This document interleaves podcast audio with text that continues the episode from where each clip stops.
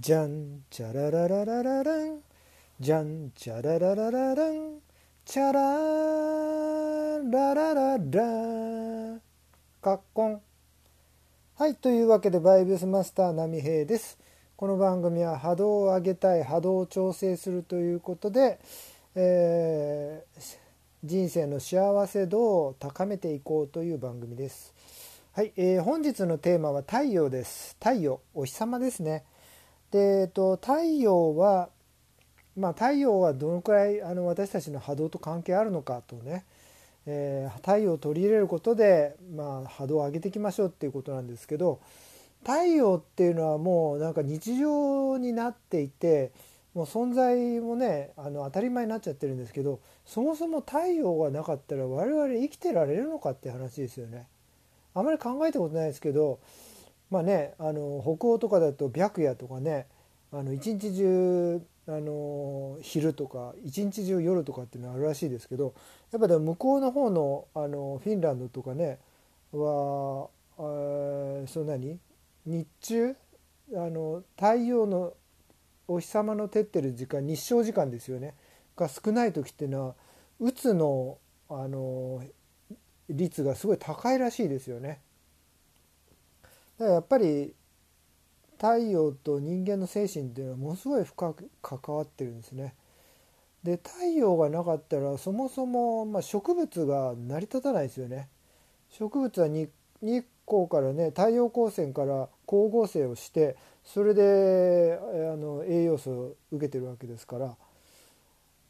もう植物が成り立たないわけですね。で植物が成り立たなかったら動物も餌がなくなっちゃいますよね。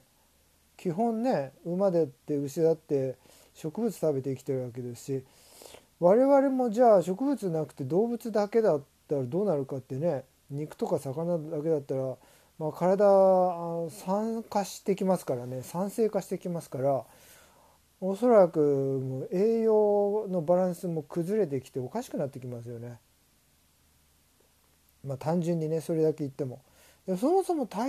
一日中真っ暗闇になったらどうなっちゃうんですかねまああの地下とかね地底の人間っていうのがいるんであればまあスピリチュアルだとねそういう話もありますけど多分精神もかなり変調をきたすだろうしまあやばいですよね普通に考えても。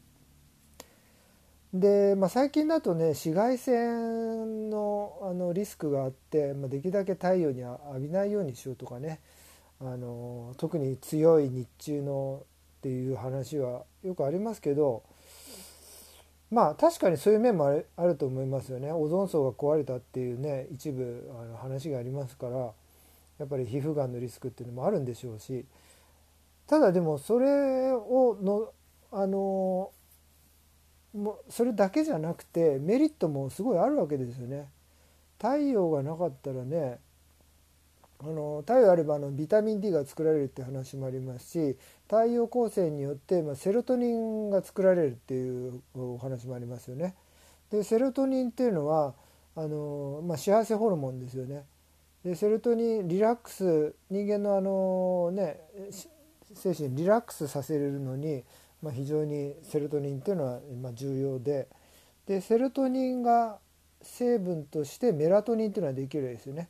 でメラトニンっていうのは睡眠のために必要なホルモンですよね。だからセロトニンメラトニンセロトニン太陽と、まあ、そういう構造になってるわけですね。なので、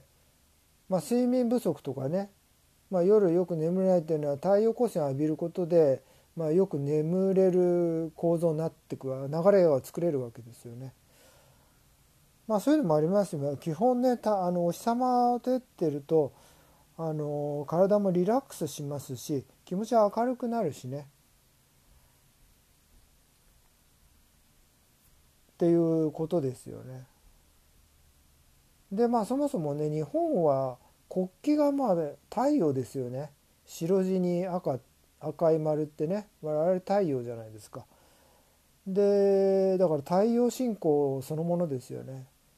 でえっと「古事記」とかね、まあ、天照大神っていうのは太陽神ですしねだから太陽を、まあ、祭祀としてね拝んで太陽を拝んで太陽を恩恵として我々日本人は生きてきたわけですよね。だから太陽をねもうちょっとあの感謝しないと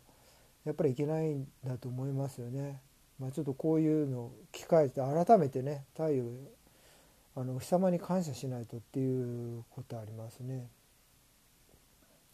でまああの星っていうのはねあのもうものすごいなちょ何兆何十兆っていう数のありますけど最も身近な星ですよね太陽というのは光そのものというかねだからあのまあ瞑想でもね光をイメージしたりしますけどでも一番その身近であの光そのものというかね、まあ、まあ神と言ってもいいですけどそれを一番こう具体的にイメージできるというかね実感湧くのはやっぱり一番太陽なんですよね。太陽の光っていうのはま直接的で我々が日常の環境でねイメージできてあのはっきりしてるのは太陽ですよね。まあすごいだから太陽っていうのはすごいいいですよね。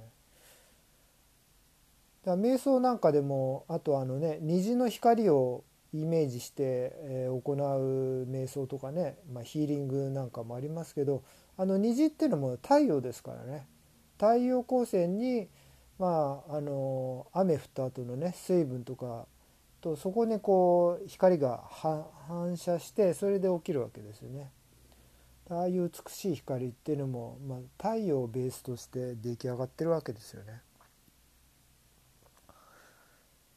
そうですねあとはそうですねまああの例えばあの腐食ってねあの食べな食べなくても生きられる人たちのことを腐食の人って呼んでるんですけどね、まあ、そういう人たちが、まああのまあ、世界中に今いて、まあ、約10万人6万人から10万人ぐらいいるらしいんですよ。そういう腐食ってね。あのブレサリアンっていうんですけどね。でそうで日本でもそういう人たちがねあの有名な人いますけどでその人たちに共通してるのが結構日光浴してるっていうのがあるんですね。だからあのまあご飯とかねあのほとんど食べないわけですよ。まああの簡単な青汁だけとかね、まあ、フルーツだけとかっていう人もいますけどでもそれで、えー、共通しては日光浴はだいたい20分から30分ぐらいしてるっていう話がありましてでそれを考えると太陽を実はこう栄養源としてるんじゃないかっていう説があるんですねその人たちはね。まあ太陽の光そのものを栄養源っていうのはこれだから植物ですよね。植物はまさに太陽光線と二酸化炭素をと、まあ、水分取って生きてるんでだから生物のそもそものあの栄養素なんですね太陽っていうのは。だ太陽によってだから逆に言うとまあ生かされてるっていうね地球の生物は。そういうふうなことも言えるわけですよ。なのでやっぱり波動を上げるっていうのはそもそものやっぱり栄養素が必要なので栄養を取ることで波動が上がるっていうそういう言い方もできるわけでだからまあ太陽はその我々のそもそものベースなんだと。基礎なんだと。そういうことですね。だからうまく太陽光線を大事にしようっていうね。そういうお話ですよ。はい。はい以上でございます。はい本日の話役に立った部分面白かった部分ね何かありましたでしょうか。ま当番組のねご意見ご感想ですとか質問ですとかあればあの私波平宛てにどしどしいただければと思います。はい本日もご視聴いただきましてありがとうございます。はい、えーねえーと、とパーソナリティは波平でございました。はい、ありがとうございます。See you next day. See you next podcast. Thank you. Bye bye.